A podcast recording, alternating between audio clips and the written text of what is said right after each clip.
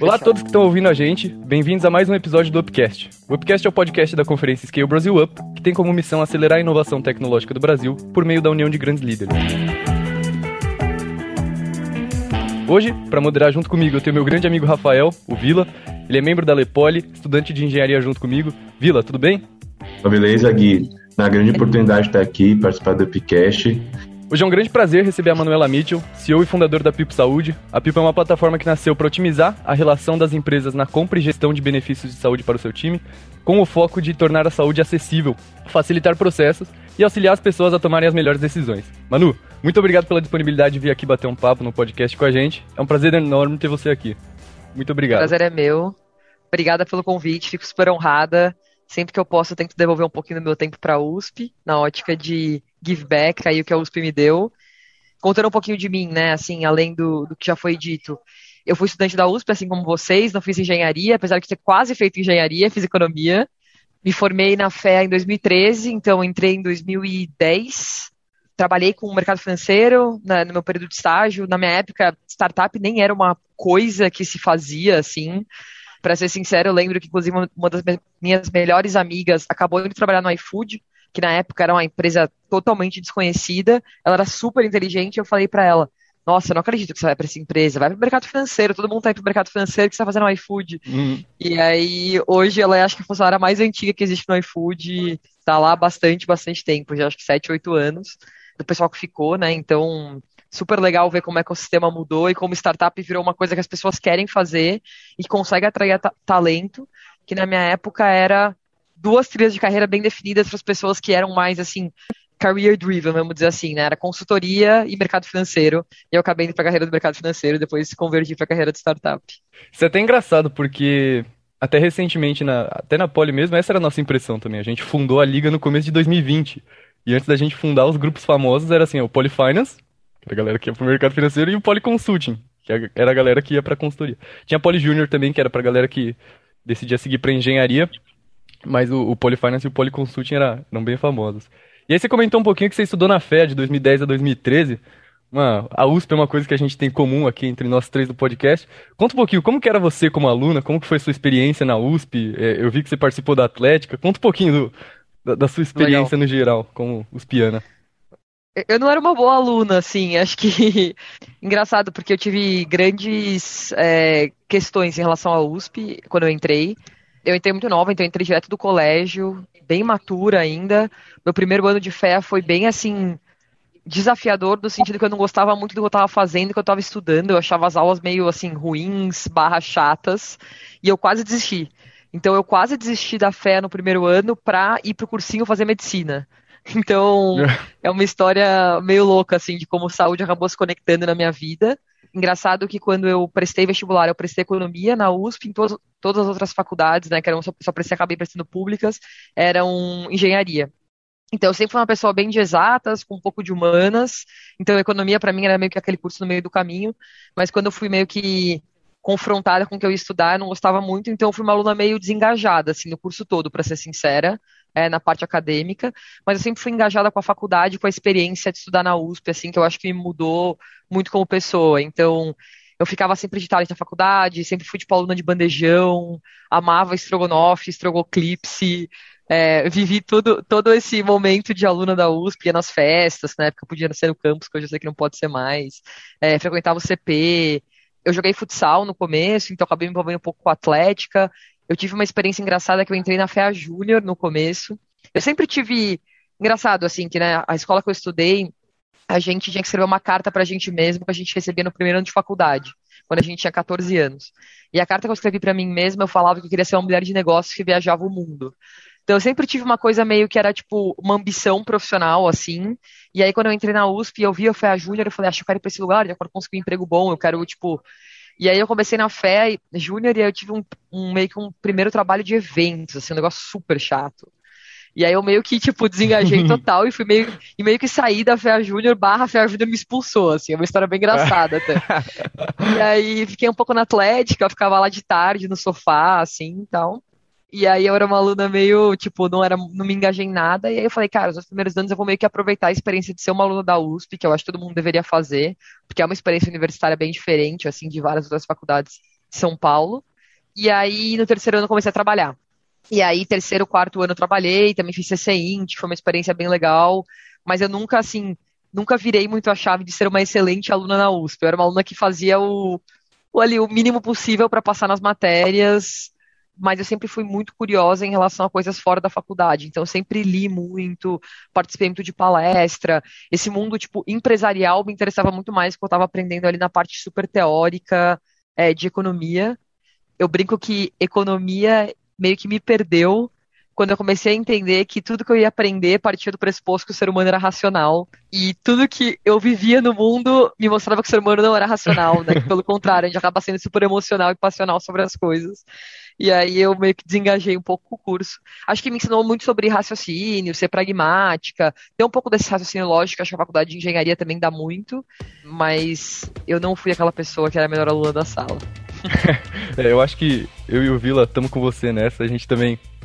É, nós não somos os melhores alunos da nossa sala, mas a gente aproveita o que a gente consegue da, da Poli, né? O, o Vila ainda não conseguiu viver tanto o campus, mas é uma coisa que, que eu já falei para ele que ano que vem, quando a gente voltar, vou mostrar o campus inteiro para ele e ele vai passar tardes dormindo em todos os sofás da USP, porque isso é importante para criar caráter. E, e, Manu, você comentou um pouquinho do bandejão, isso é uma, é uma discussão muito interessante entre todos os USPianos. Qual que era seu bandejão favorito? Cara, pra mim, na minha época era química, mas no final da faculdade o Central virou um shopping, aí eu passei a gostar do bandejão Central como favorito. Ah, mas o Central ele é se metamorfoseou ao longo da minha jornada da USP. No começo ele era meio trash, depois ele ficou muito top. O Central conquista todo mundo. A galera da Liga almoçou lá as duas semanas que eles tiveram de presencial, eles comeram, falaram, não, a prefeitura é o melhor. Eu falei, como assim? A prefeitura? O que vocês estão falando? Atitude corretíssima. O bandejão central é de fato melhor. Fica aí o posicionamento da Manu, um posicionamento correto a todos os pianos. O central é de fato melhor. Então vamos, vamos seguir aí. É, e você contou também, Manu, que você é, teve muitas experiências de. Também, tipo, não, não só na, em termos de aula e tal, mas também de grupo de tensão, de, de sair com os amigos e tal. E são experiências muito importantes, né? Tipo, você saber se comunicar, é, saber construir relações positivas, né? E agora eu queria saber um pouco mais de, de como foi, no final da graduação, né, a sua decisão de, de ir para o mercado financeiro. Como é que começou isso, esse interesse? Acho que para mim foi muito assim, é, drivado por esse vai, por essa ambição que eu tinha de ser uma profissional bem-sucedida e exposta a várias coisas. Então, eu me considerava uma pessoa mais analítica do que comercial. O primeiro estágio que eu tive foi o estágio no mercado financeiro uma parte um pouco mais comercial. É, eu vi que não gostava muito, e aí eu fui convergindo para uma coisa mais analítica. E aí nas carreiras analíticas tinha tanto a carreira de banking quanto a carreira de, que era M&A, né? Tanto a, a, carreira de equity research e a carreira de consultoria, né? Eu achava que eu queria trabalhar com uma coisa um pouco mais tipo tangível, empresa, menos teórica do que research, um pouco mais acionável. Então eu comecei a olhar para as carreiras de M&A e para a carreira de consultoria com bastante tipo, vontade, falar com muitas pessoas, etc. E comecei a estudar para GMATS, que na época era uma coisa importante para ingressar na carreira de consultoria. E aí, assim, eu estava bem dividida se eu, terminaria, se eu iria para consultoria ou se eu iria para o mercado financeiro. Eu tava olhando para as duas coisas. E aí eu tinha uma amiga da fé, que era minha veterana, um pouco mais velha que eu, que estava em private equity, né? Que eu acho que era uma carreira que não era muito óbvia. E acho que continua não sendo, para ser sincera, uma pessoa recém-formada, porque private equity é meio que um lugar que você entra depois que você tem um, dois anos no mínimo de experiência profissional, já em M&A ou consultoria. E aí, essa, essa casa em específico que ela trabalhava, que era a Temasek, que foi o primeiro emprego, eles contratavam estagiários. Eles tinham um pouco dessa escola, né, vamos dizer assim. E aí eu fui prestar o processo lá da Temasek, fui super bem no processo, o pessoal gostou de mim, do meu perfil, e aí chegou numa última etapa que era uma etapa, uma etapa meio de modelagem, assim, uma etapa bem técnica, né. É, e eu fiz economia na USP, então eu não tinha muito da questão de corporate finance, eu tinha estudado um pouco, eu era bem curiosa, assim, por fora, mas não era meu ponto forte, né? E aí eu acho que aconteceu uma das coisas mais generosas que alguém fez comigo, assim, no começo de carreira, que eu tentei até fazer alguns estagiários aqui da Pipo, que é, me deram a oportunidade de aprender. Então, eu lembro que na minha entrevista de estágio da Temasek, eu não fui tão bem na, na etapa técnica, e aí o head do escritório que era o Matheus, falou para mim assim: Manu, a gente gostou muito de você, acho que tem alguns pontos para aprender, a gente quer testar sua capacidade de aprender. Toma aqui um livro que a gente tem, leia capítulo 1, 2, 3, 4, 5 e volta daqui uma semana. E aí eu li, fiz resumo, estudei, fiz exercício, e voltei daqui uma semana e aí eu tinha entendido os conceitos, fui bem e tal, e fui contratada. E aí peguei um finalzinho ali de estágio e fui efetivada na Temasek, onde eu fiquei quase cinco anos. Foi uma baita escola, assim, para Everect me ensinou muita coisa, porque para Everect, para quem não conhece, é basicamente um lugar onde você um fundo que você compra empresas, né? E aí, para comprar uma empresa, você tem que fazer toda uma análise financeira de quanto aquela empresa gera, em termos de caixa, de quanto você vai pagar por ela, etc. Mas tem aspectos estratégicos muito importantes também. Então, qual é a vantagem competitiva daquela empresa, por que aquela empresa vai, é uma empresa que tipo, merece um investimento ou tem é, motivos para ganhar naquele mercado. Então, se acaba tendo um lado qualitativo e quantitativo muito aprofundado e criando um raciocínio bem lógico, assim, financeiro, de como se analisa as coisas. Eu sou muito grata, assim, por ter começado no mercado financeiro. Acho que me ensinou bastante coisa. E aí, cinco anos depois, ali que eu estava na Temasek, eu comecei a perceber que a Temasek era um fundo de Singapura, né? E essa foi uma outra coisa legal que esse emprego me deu, assim, a oportunidade de viajar e de ser aquela mulher de negócios que eu queria. Eu viajava muito trabalho, ia muito para a Ásia. E também descobri que isso não é tão legal assim, é muito mais legal no papel do que na prática, né? Quando você tá, tipo, passando horas no avião, tipo, às vezes eu passava dois dias para ir para Singapura para ficar um dia em reunião, um dia e meio em reunião e voltar, assim, é muito cansativo. E aí eu, só que eles têm uma posição assim de ser minoritários nas empresas que eles investem. Então, a gente ficava com as empresas 5, 7 anos no portfólio, depois vendia as empresas. Só que a gente era geralmente investidores que tinham 10 a 20% da empresa, então a gente era bem passivo em relação aos rumos que a empresa tomava. Então a gente fazia uma análise muito aprofundada para entrar, mas não era tão envolvido no dia a dia. E aí eu comecei a me interessar muito por esse dia a dia. Eu queria me envolver no dia a dia, eu gostava muito dos empreendedores, eu comecei a passar por um fenômeno muito interessante que é, hoje olhando em retrospectiva, eu meio que consigo identificar, que é o fenômeno de eu me interessava mais pelos empreendedores do que pelas pessoas que estavam ali do meu lado, né? Então, muita gente perguntava assim: ah, você se vê sendo seu chefe daqui a 10, 15 anos? E eu não me via, mas eu me via muitas vezes na cadeira de ir para uma empresa investida, de trabalhar como empreendedora no futuro. E aí eu tomei uma decisão de ir para um outro fundo no mercado financeiro que comprava participações majoritárias em empresas. Então eu pensei, ah, talvez se eu tiver um dia a dia mais ativo na empresa que a gente compra, talvez essa vontade que eu tenho meio que passe. E aí eu fiquei dois anos lá e não passou. E aí eu percebi que eu realmente não queria ficar no mercado financeiro mais, que eu queria fazer alguma outra coisa da minha vida. E aí eu tinha meio que uma opções em Y, assim, eu podia, depois de sete anos de mercado financeiro, eventualmente tanto ir para uma posição assim mais ou menos estratégica dentro de uma startup que estava começando, quanto eu poderia eventualmente fundar uma startup, uma empresa minha, né? E aí eu explorei os dois caminhos em paralelo. Eu sempre olhei o setor de saúde, uma coisa que não falei. Então, o setor de saúde sempre foi uma coisa que eu olhei com muito carinho, com muita oportunidade e tal. E aí, em 2018, eu tomei a decisão de começar a empreender com o Thiago, ainda trabalhando, não foi nem aquela decisão de, tipo, de fato sair, né, da, do trabalho que foi de fundar a Cels, que é uma empresa que a gente teve, o Thiago, um dos meus sócios, também os piano, foi da minha sala da fé. E aí a Cels acabou não dando certo, a gente ficou um ano tentando fazer a Cels, e aí depois de, do fracasso da Cels meio que nasceu a Pipo. Então essa é a história um pouco do mercado financeiro e como ela se conecta com a Pipo. E nesse período que, que você trabalhou no mercado financeiro, esses um pouquinho mais de seis anos, certamente você lidou com muitas empresas, você viu muita, muita coisa relacionada à cultura, prática, valores é, de empresas que provavelmente você pensou, putz, quando eu tiver minha própria empresa eu vou querer seguir isso, ou quando eu tiver minha própria empresa eu não quero que seja assim. Comenta um pouquinho sobre uhum. isso, as coisas que você olhava e você falou assim, caramba, essa empresa faz isso muito bem, é, eventualmente se eu tiver minha própria eu vou, eu vou fazer também, ou daqui eu não quero na Legal. minha empresa. Eu, eu acho que eu brinco que o mercado financeiro me ensinou muito mais sobre o que eu não queria do que sobre o que, do que eu queria, né? Assim, mas o que você não quer também é importante que você saiba o que é, assim. Então, eu acho que não tiro mérito por isso, assim. Acho que o ambiente de mercado financeiro era um ambiente bem interessante no sentido que tinha muita gente inteligente, motivada e engajada, né? Muito pelo fato de ser uma carreira onde as pessoas mais inteligentes ou ambiciosas acabavam convergindo para, mas também por ser um ambiente super ultra remunerado.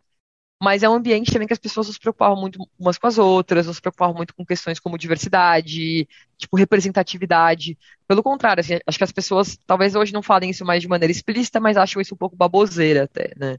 E aí eu me vi ali como mulher, lésbica, e aí eu falei, cara, acho que não é esse tipo de ambiente que eu quero. Isso também foi uma coisa que meio que me repeliu, assim, no mercado financeiro bastante, é, numa ótica meio pessoal. As eleições ali que a gente teve também foram muito duras, assim, de trabalhar no mercado financeiro, quando foi a eleição do Bolsonaro, particularmente, foi, uma, foi um gatilho para mim, assim, até.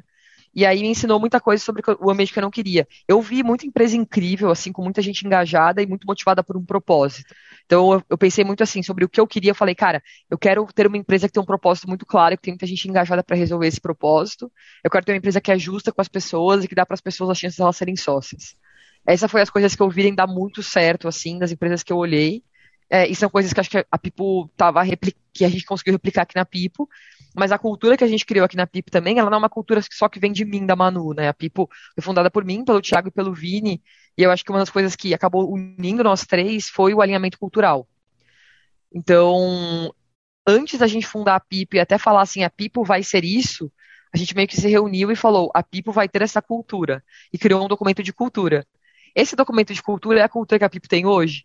Não necessariamente, porque a Pipo cresceu, a gente tem 150 pessoas, a cultura muda, é, tipo, a cultura é uma coisa viva e é bom que ela seja assim. As coisas mudarem, não necessariamente elas mudam para pior, elas mudam o tempo inteiro, né? Mas eu acho que esse alinhamento cultural, assim, esse denominador comum foi muito importante para a Pipo dar certo. Muito fera.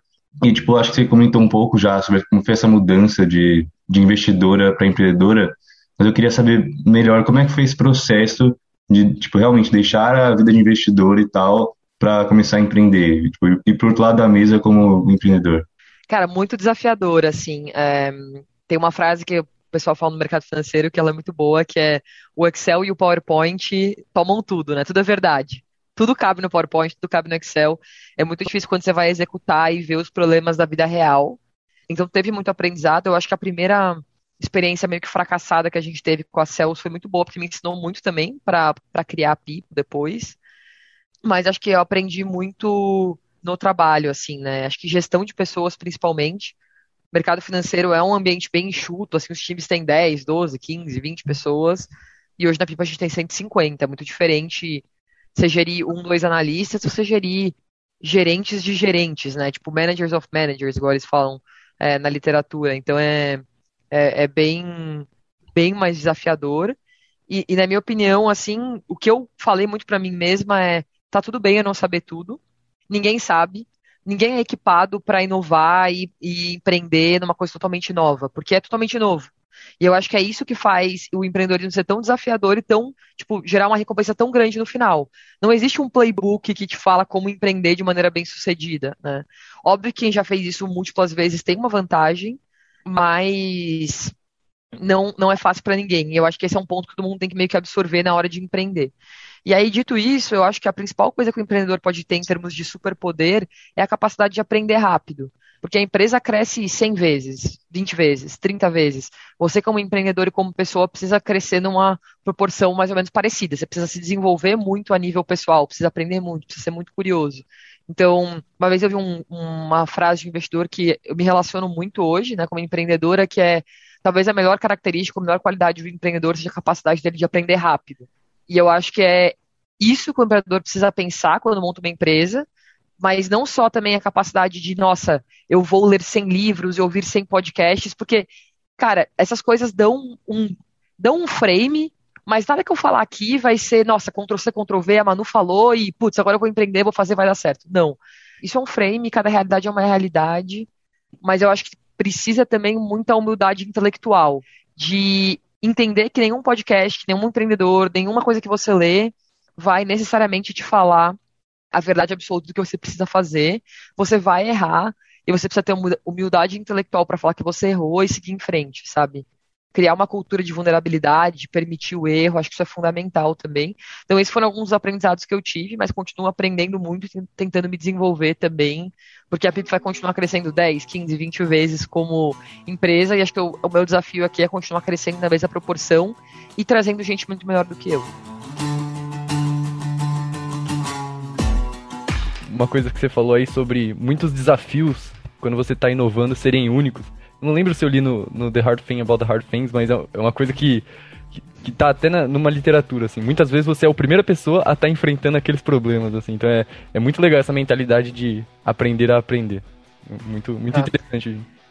E, e acho que de não se cobrar tanto, sabe? Eu sinto, principalmente falando assim de mulheres empreendedoras, eu acho que é, às vezes eu vejo muito, tipo, medo de errar, sabe? Eu, tipo, não se sentir pronta, síndrome do impostor também, eu vejo muita gente, tipo, nossa, acho que eu não sou a pessoa certa, assim, mas, meu, ninguém é 100% certo, sabe? Se você pegar, meu, o Tim Cook, que é CEO da Apple, trazer ele para colocar como CEO da Pipo, talvez ele também não seja a melhor pessoa para esse desafio, apesar de ele ser um CEO incrível, CEO de uma empresa que vale mais de um trilhão de dólares. Existem pessoas certas para os momentos certos, sabe? Então eu acho que as pessoas também têm que se cobrarem menos e se, tipo, se jogarem mais nos desafios com a mentalidade de tá ok ou errar, assim. Acho que isso é uma coisa muito importante. Com certeza, isso. Acho que. É, também não tem medo de errar, de se arriscar e tal, é, é essencial. E agora eu queria já puxar um gancho para é, falar um pouco mais sobre a Pipo. Tipo, qual o problema que a Pipo resolve e o que, que motivou você a querer resolver ele e tal?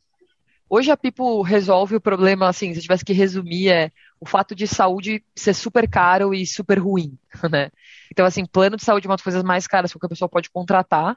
Hoje, para fim de referência, a gente é uma empresa B2B, né? Então a gente atende outras empresas isso porque 70% das pessoas que têm plano de saúde no Brasil tem através de um benefício corporativo.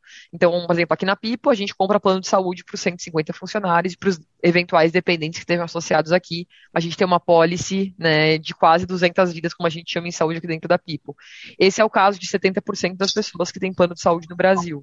O que a gente olha é como que a gente muda o processo que as pessoas compram esse plano, então encontrar de fato o produto certo, porque existem mais de mil opções que uma pessoa pode comprar de plano de saúde, como que a gente muda a experiência do pós, ajudando a pessoa a navegar esse produto, que é o plano de saúde, ou os produtos que ela eventualmente compra. Por quê? Plano de saúde, é, o dinheiro e o custo, eles não caem do céu. Então, se eu vou no pronto-socorro, qualquer problema que eu tenha, o meu reajuste no plano de saúde vai ser potencialmente o dobro do preço no ano que vem. Então, acho que é essa conta que as pessoas às vezes não têm noção de como ela termina aqui no Brasil, mas para fins de referência, plano de saúde sobe 20% ao ano, enquanto por exemplo, a inflação está na casa de 4, 5% no ano normal, assim. Então, essa é a magnitude de crescimento de plano de saúde. E é uma experiência frustrante para a maioria das pessoas, porque elas não sabem como usar, elas têm dificuldade de entender o produto, elas não tomam as melhores decisões de saúde. Então, o que a Pipo tenta fazer aqui é como que a gente encontra o melhor produto, como que a gente cria uma experiência boa e como que a gente ajuda as pessoas a navegarem esse produto, tá? E a gente veio de um, perspectiva muito B2B2C. Então, a gente entra através da empresa, mas a gente também quer contato com a pessoa que usa o plano de saúde. Só dá para fazer gestão de saúde, navegação de saúde, falando com a pessoa que usa. Então, esse é um pouco da nossa estratégia hoje. E, e estamos assim, o que a gente espera entregar né, em alguns anos é uma saúde mais acessível, né? E acessível tanto na perspectiva de custo quanto na perspectiva das pessoas usarem é, e tomarem decisões melhores. Eu vou fazer uma confissão aqui. Eu faço parte de uma startup early stage e recentemente a gente estava precisando contratar plano de saúde. E assim, eu comecei a pesquisar sobre, eu li as coisas, eu não entendia nada. Eu, eu fiquei a pessoa responsável para fazer isso, né? Eu não entendia nada. Eu li a policy, eu li apartamento, eu li a reajuste. Eu falei, o que, que tá acontecendo aqui? E aí eu conheci a Pipo por causa de um de um manual que vocês disponibilizaram, tipo um dicionário explicando os uhum. termos, explicando as coisas que, ah, você deve estar atento a isso, a isso, isso. Então foi nesse momento que eu falei assim, caramba, nem parece que é a mesma coisa que os outros lugares que eu tô pesquisando, assim. Então foi, foi, um uhum. momento que eu percebi que vocês eram de fato uma empresa que, que se preocupam muito com experiência e, e mudar as coisas que estavam sendo feitas, porque não é nada intuitivo, assim, o plano de saúde, assim. Nada. Eu pesquisava nada. as coisas, e aí vinham as planilhas gigantescas com, ah, 50 vidas, 100 vidas. Meu Deus, o que é uma vida? Então, é, eu fico... Dá pra perceber o quanto vocês são engajados em, em mudar é, essa experiência. E aí, já, já emendando uma próxima pergunta, dentro da SB Up a gente vai ter um painel é, para comentar um pouquinho sobre os desafios da, de startups de alta performance. Inclusive, a gente vai trazer um, um, dos seus clientes ali, vai ser o Robson Privado da Madeira Madeira. É, Madeira Madeira, uhum. que é um cliente de vocês, para comentar um pouquinho esses desafios ao longo do, das etapas. E a Pipo é, é uma empresa que está crescendo de maneira absurda, assim, de, de maneira realmente inédita. E comenta um pouquinho, assim, quais eram os desafios quando vocês estavam em 3 ali, quais viraram os desafios quando vocês estavam em 15, em 20, e agora que vocês já são mais de 150, assim, os desafios ao longo dessas fases e, e como isso mudou e como você evoluiu, né? Você, você, comenta muito de a cada captação o sarrafo sobe e com isso o empreendedor tem que pular mais alto. Dá um comentário geral, assim, sobre, sobre essa evolução. Acho que os desafios mudam muito, assim. Uma vez um investidor me falou que de 25 em 25 o desafio muda, né? De 25 em 25 pessoas. E depois que passa de 100, passa a ser 50 a 50. Depois que passa de 200, passa a ser 100 a 100. E depois que passa de 500, passa a ser 500 em 500. É muito complexo. Assim, acho que a palavra que define o que, que muda o desafio é intencionalidade. Então, o que eu quero dizer com isso? Quando você tem três, cinco pessoas, dez pessoas, você fala uma coisa de maneira mais ou menos desestruturada, todo mundo meio que absorve isso. A gente tá num papo, eu falo um pouco da visão da Pipo, puto, o Rafa pegou, o Gui pegou, a Manu pegou, tá ótimo, todo mundo tem contexto. Quando você tá em 20 pessoas, não é, não é verdade.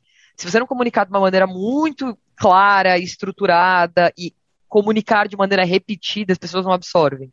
Quando você está em 100 pessoas, você precisa comunicar em 10 canais diferentes, 5 frequências diferentes. Comunico na segunda, na outra segunda, na sexta, comunico por escrito, falando, faço um vídeo, mando um áudio. É, então, assim, você precisa ser muito intencional nas coisas que você faz. E não só em termos de comunicação, mas em outras coisas também. Então, a gente tem um dos nossos valores aqui, é curiosidade. No começo, a gente tinha meio que um, um canal ali de troca de coisa, de conhecimento. Hoje a gente, por exemplo, tem programas de, ah, a Manu vai ensinar as pessoas a mexerem em tabela dinâmica dentro da PI, fazer um treinamento. Você precisa ser intencional sobre os seus próprios valores. Se você não reforçar eles através de coisas da empresa, esses valores vão se perdendo. E, aí, e aquele valor que um dia ele era um valor que era a verdade da empresa, ele vira um valor só na parede. Então, para mim, a intencionalidade em tudo que você faz, ela muda muito com o crescimento da empresa e fica muito mais complexo. Pessoas não são racionais, pessoas são seres emocionais. A gente está numa pandemia, nós temos 150 pessoas.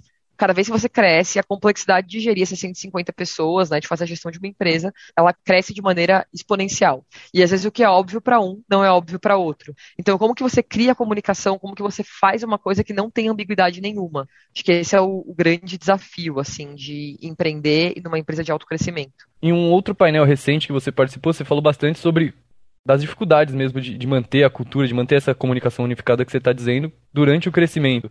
Teremos um outro painel na SB Up, que é para falar sobre cultura de inovação, é, cultura em startups inovadoras, com outro cliente seu, a Boozer. o Marcelo uhum. Brita vai estar tá lá comentando um pouquinho. Eu queria que você comentasse como que é a cultura de vocês na Pipo? Como que vocês três pensaram nisso no começo? Então aquele documento que eu, eu não sei se aquele documento foi inspirado no do Netflix, que é, que é bem famoso e tal. Como que vocês Sim. pensaram nisso no começo? Como que isso foi evoluindo ao longo do tempo? E, e como que vocês vêm lidando com esse desafio? É, como que aquele documento de seis de duas páginas, eu não lembro quantas páginas você falou que tinha, é, ele evoluiu para hoje e conforme vocês aumentam o time, como que vocês comunicam isso? A gente se inspirou muito na Netflix quando a gente fundou a Pipo, né? Tem até o livro aqui atrás de mim, assim, a gente pegou o documento lá, a gente fez várias coisas parecidas. Era um documento relativamente enxuto quando a gente fundou, acho que tinha duas páginas. Hoje ele é ainda mais enxuto, assim, né? Ele é muito quais são os valores e como a gente trabalha. A gente tem aqui na Pipo cinco valores, então a gente fala de autonomia, colaboração, alinhamento de dono, curiosidade. Não, são quatro valores, desculpa. E a gente tem duas maneiras de como a gente trabalha. Nós trabalhamos de uma, a gente acredita que diversidade é um diferencial competitivo que a gente não abre mão, e nós somos uma empresa primariamente distribuída. Então isso meio que guia a maneira com que a Pipo trabalha. A gente fala muito sobre cultura no onboarding, mas a gente precisa reforçar isso ao longo do tempo. Então, por exemplo, a gente tem um All Hands semanal aqui. Hoje, nesse All Hands, que é um All Hands que ele é rotacional, a gente, por exemplo, nas duas vezes por trimestre, a gente fala de cultura. E a gente traz casos que reforçam, por exemplo, alguns dos nossos pilares. Então, ah, vou falar de curiosidade, eu não vou ficar falando assim, curiosidade, uma coisa importante na Pipo. Eu trago um time, por exemplo, a gente tem um time de marketing que faz um evento que chama Hora do Treino, que uma vez por mês alguém vai lá, apresenta um livro para os outros e fala alguns takeaways de como eles podem melhorar, o jeito que eles trabalham e tal a gente leva esse time para fazer um treinamento para todo mundo. Então a gente reforça o comportamento que, meu, ó, que legal fazer treinamento e reforçar e aprender, aprender juntos. A gente está reforçando curiosidade de maneira intencional. Então, acho que isso virou a cultura da Pipa agora. Acho que os valores que a gente imaginou lá atrás, eles continuam, mas várias coisas que você escreve no papel, depois você vê que existem jeitos melhores de serem colocados, existem coisas também que você não imagina que precisava ser um pilar, que você tem que colocar como um pilar. Acho que mudou, mas não mudou tanto, assim, acho que a PIP continua bem fiel com o que a gente acreditava no começo. É, e acho também um tópico bem importante que a gente vê na Pipo é como referência em relação à diversidade, né? É questão de ter pessoas diferentes, com visões de mundo diferentes, trabalhando juntas. E como é que foi esse processo de pensar em diversidade desde o começo e realmente inserir isso no DNA da empresa? É, acho que a história da Pipo, assim, é um, é um case muito legal de diversidade por três motivos, assim. Motivo número um, a gente não foi diverso desde o começo. Motivo número dois, a gente conseguiu crescer muito com diversidade. E acho que motivo número três, porque a diversidade para a gente não deixou de ser uma coisa também só a nível, tipo, cara, qual é meu gênero, qual a minha orientação sexual, qual que é a minha raça, mas passou a ser uma coisa também, tipo, onde eu moro, o que, que eu penso. Falando assim, da primeira coisa, né, que é como a Pipa começou. A Pipa era uma empresa que a gente tinha três fundadores, dois deles eram homens brancos, eu era uma mulher branca, tá bom, era uma mulher, que isso já por, por, definição hoje no mercado traz uma coisa de diversidade, a gente tem muito poucas CEOs mulheres, mas era uma mulher lésbica também. Mas quando a gente começou a crescer o time, a gente chegou em 11, 12 pessoas, a gente tinha 80% do time homem, branco, majoritariamente hétero, assim, então formados por engenheiros e desenvolvedores de software, né? A maioria deles de faculdades públicas e tal, que também gera um certo tipo de, de tipo viés, assim, porque por mais que, meu, a USP tenha precisado muita coisa também, a USP é um lugar ainda de gente muito privilegiada, assim, né? Então, é, qual também que é o tipo de diversidade socioeconômica que você traz de trazer um monte de gente de faculdade pública? Tipo, então, a gente foi aprendendo e a gente foi tentando. Um gatilho muito importante pra gente foi a questão do George Floyd, lá, a questão dos Estados Unidos, não sei se vocês lembram. Ali a gente começou a pensar muito sobre como a gente pode ser mais ativo sobre diversidade, e a gente começou a criar as vagas dedicadas dentro da USP e trazer pessoas diversas dentro da USP, dentro da Pipo e trazer pessoas diversas. E aí a gente foi mudando a cara da empresa. Então, quando a empresa tinha 50 pessoas, ela já era uma empresa que tinha 30% da empresa LGBT, 30% da empresa parda ou negra, 50% mulher e 50% homem. Hoje, com 150 pessoas, a gente conseguiu aprofundar esses indicadores de diversidade ainda mais. A gente cresceu muito rápido. Então, tipo, diversidade passou a ser parte da nossa cultura mesmo parte de quem a gente é, com a liderança abraçando muito esse conceito, né? Então, é, é legal que, assim, com meus cofundadores, eu tenho. Vezes, agora a gente está contratando vários líderes para Pipo. E, principalmente vagas de liderança, é muito difícil, assim, se você começar a contratar no piloto automático, você contrata um monte de homem branco. Porque é o principal jeito que está o mercado de trabalho ali com 35 anos, vai, vamos dizer. Então, a gente às vezes para e fala, cara, a gente está entrevistando só homem, vamos step back aqui, trazer mais mulher para essas vagas? Porque tem mulher boa. Por exemplo, a gente está contratando tipo, um monte ex-consultor. Tem um monte de mulheres consultoras, é só a gente procurar. Então a gente, tipo, step back, isso virou muito parte de quem a gente é, sabe? E, e, é muito legal ver como isso é uma coisa importante na cultura. Tipo, o pilar de diversidade, o pilar de como as pessoas lidam com os dentro da PIP, os grupos de diversidade. Virou uma coisa muito, tipo, genuína. E agora a gente nem precisa ter mais uma vaga dedicada, porque as pessoas já contratam pessoas diversas na essência, né? O único lugar que a gente tem pessoas, vagas dedicadas hoje é em produto tecnologia, que continua sendo desafiador contratar grupos minorizados. É muito legal isso, saber que está bem incluído no processo né, de, de seleções e tal, a questão da diversidade, que vocês estão trabalhando cada vez mais. Acho que esse processo de diversidade, eu tinha até visto você, você comentar bastante sobre essas vagas dedicadas e a Magalu recentemente saiu até em algumas polêmicas com isso. Como que foi esse processo para vocês? Assim, vocês foi, foi consensual no time ter vagas dedicadas? Como que você enxerga isso? Eu acho que foi muito legal, assim, que todo mundo estava muito alinhado em fazer acontecer. E todo mundo, tipo, a gente tem uma cabeça na pipa muito assim, de vamos testar. É, eu acredito muito que isso é fundamental para uma empresa inovadora. Assim, vamos testar. Tipo, o que é sucesso para o que a gente está colocando em prática e como que a gente coleta informação e vê se a gente continua com esse teste, amplifica ele ou se a gente para por aqui. E as vagas dedicadas, todo mundo falou, vamos testar. A gente testou e foi, tipo, um super sucesso. Ninguém foi resistente a isso. Eu, particularmente, acho isso fundamental, assim. Tem uma, umas coisas que falam, as pessoas falam, assim, tipo, ah, vaga dedicada, diminui a qualidade da pessoa que você vai contratar. Putz, meu, definitivamente não acredito nisso. Assim, tem muita pessoa qualificada. Eu acho muito prepotente de uma empresa falar assim, ah, não existem 10 profissionais negros muito qualificados no mercado, sabe? Assim, é uma coisa muito. uma visão muito míope de mundo. E foi muito legal, porque eu, tive a oportunidade de viver um pouco essa questão de vaga dedicada, que no final do dia são as cotas que a gente vive na universidade, né? E eu lembro de conviver com os alunos cotistas na USP, que eram muito melhores alunos do que eu, né? Muitos deles muito mais esforçados e muito mais, tipo, levando a sério a faculdade. E talvez, assim, tipo, não tiveram, talvez, para a USP não ter talvez aquela coisa de levar as pessoas para o mercado de trabalho, conectar as pessoas, talvez não tiveram tantas chances depois do mercado profissional, acabaram ou indo para carreiras tipo, diferentes que queriam ir, carreiras acadêmicas e tal. Mas, tipo, muita gente muito, muito boa, assim. Então eu meio que vivi isso e falei, cara, acho que faz todo sentido a gente testar. Meus sócios também eram muito comprados com a ideia. E a gente testou e foi animal, assim, mudou a pipa, de fato. E também, é, recentemente, em julho, fizeram a captação de 100 milhões. É, e, e eu queria saber como é que está alinhado ao futuro da empresa, quais são os seus próximos passos, os seus sonhos e tal.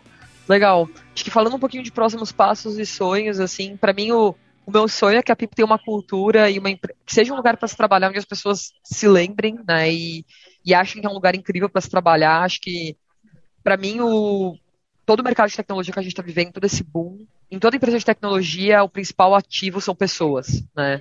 Não são robôs que você cria e vai lá, vão lá e geram inovação. São pessoas incríveis que geram inovação. Então, para as pessoas incríveis irem pelo, trabalharem nesse, nesse lugar, que nesse caso é a Pipo, a gente precisa criar um ambiente incrível que fomenta e estimula essas pessoas a virem e ficarem aqui, né? Então, para mim, esse é o maior sonho. Eu acho que todo o resto vem como consequência. O sucesso profissional, o número de vidas, o número de clientes, o valuation, as rodadas, né? Tipo, é consequência da gente ter pessoas incríveis com objetivos bem definidos, trabalhando de maneira colaborativa, tipo. Então, esse para mim é, é, meu principal sonho, assim.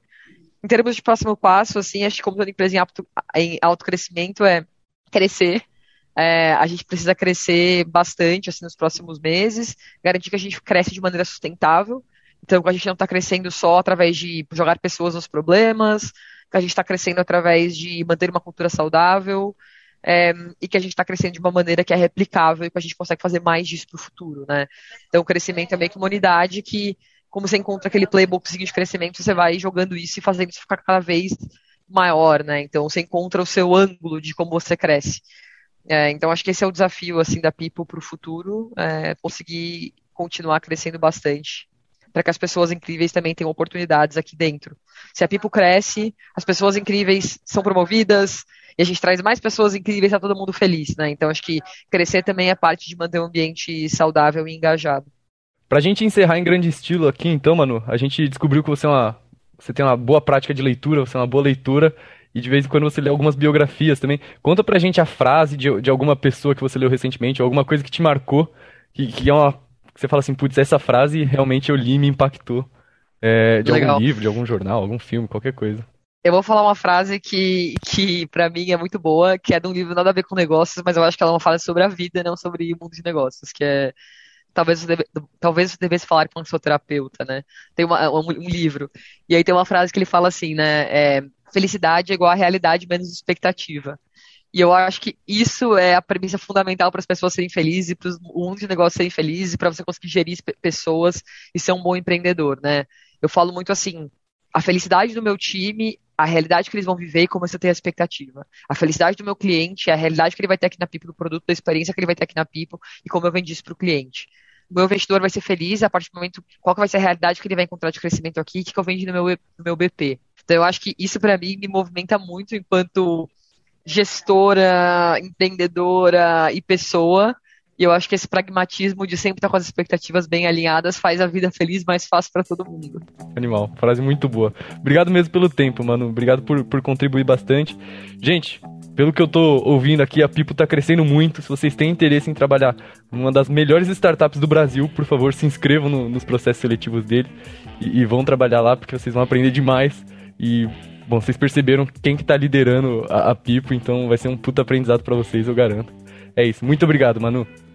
Imagina, obrigada a vocês. E nós temos muitas pessoas incríveis que a gente encontrou aqui em eventos da USP, de empreendedorismo e tal. Então eu sempre gosto de deixar a porta aberta de contratação, porque eu falo muito sobre pilar de curiosidade, coisas do tipo, e pessoas estão consumindo esse tipo de conteúdo e se tentando se inteirar no mercado de, de né, inovação, empreendedorismo brasileiro, são pessoas curiosas que têm um super fit cultural com o que a gente quer. Então, venham pra Pipo, portas abertas, cheio de vaga. Obrigado mesmo, Manu. Fique vontade aqui também. Obrigado, mano. Valeu, gente. Obrigada. Beijão, Manu. Tchau, tchau. Obrigado. Um beijo. Tchau, tchau.